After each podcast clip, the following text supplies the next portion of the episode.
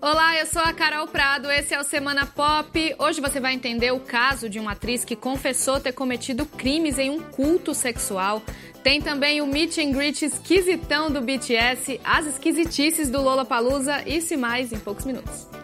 Pois é, no fim de semana passado rolou Lola e eu sei que muita gente já falou demais nesse assunto, mas eu vou lembrar aqui de algumas bizarrices que aconteceram durante o festival que talvez você nem tenha reparado. No show do Fever 333, por exemplo, o guitarrista subiu no telão e arremessou uma guitarra lá de cima. Bem doidinho. Também teve adrenalina com o 21 Pilots. O cantor Tyler Joseph escalou sem proteção nenhuma uma estrutura de metal que tinha sobre a plateia. A gente não sabia se vibrava ou se gritava: desce daí, menino. Agora, quem estava na intenção de uma aventura assim mais radical, tipo fazer uma tatuagem no rosto, infelizmente não pôde realizar esse sonho. Esses desenhos no rosto viraram febre, principalmente entre os fãs do Post Malone, que cantou no Lola com suas famosas tatuagens embaixo dos olhos. Na área VIP do festival até tinha um espaço que oferecia tatuagens como cortesia, mas o rosto era um dos únicos lugares proibidos. Aliás, falando no post Malone, tem gente que acha que o jeitão e as letras dele lembram muito alguém que fez história bem antes aqui no Brasil, o nosso saudoso Chorão.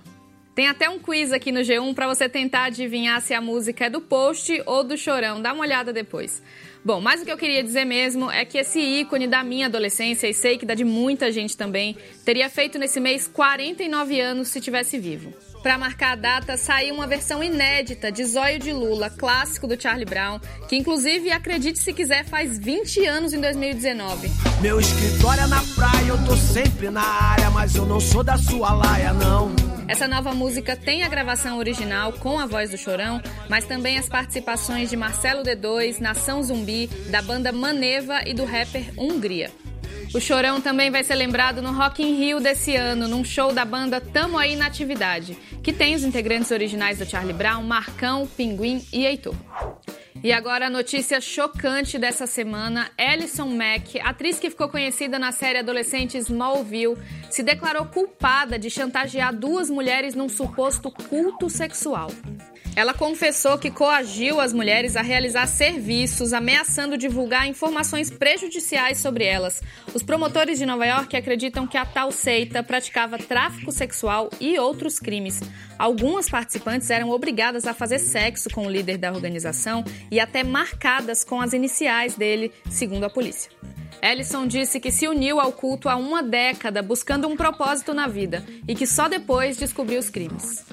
E olha só, mês que vem tem show do BTS aqui em São Paulo e a legião de seguidores fanáticos da banda de K-pop já tá aí ansiosa com a possibilidade de rolar um meet and greet, aquele esquema geralmente pago em que dá para conhecer os ídolos, tirar uma foto e tal. Só que eu tenho uma notícia não muito agradável para dar, viu? Eles têm uma modalidade bem esquisita de encontro com os fãs Quer dizer, não dá nem para chamar de encontro, porque o que o fã vê, na verdade, é um holograma de seu integrante favorito. A atividade se chama BTS Studio. A pessoa entra lá numa cabine, escolhe seu cantor preferido e ele aparece em realidade virtual. Tudo dura menos de dois minutos. Dá para interagir um pouquinho e até tirar foto, mas nada substitui ficar pertinho de verdade do ídolo, né? Bom, eu não duvido que tenha um monte de gente querendo ver os hologramas do BTS aqui no Brasil. Os ingressos para o show da banda em São Paulo em 25 e 26 de maio já estão esgotados, ó, faz tempo. E os fãs das Spice Girls podem ficar felizes também. Mel C, a Sport Spice, vai participar da Parada Gay em São Paulo em 23 de junho. Ela deu a notícia nas redes sociais. E eu não sei se vocês lembram, mas as Spice Girls anunciaram no fim do ano passado uma turnê de reunião sem Victoria Beckham, que começa justamente em junho. Bem que a Mel C podia trazer as amigas, né? Fica aí a dica. Até semana que vem.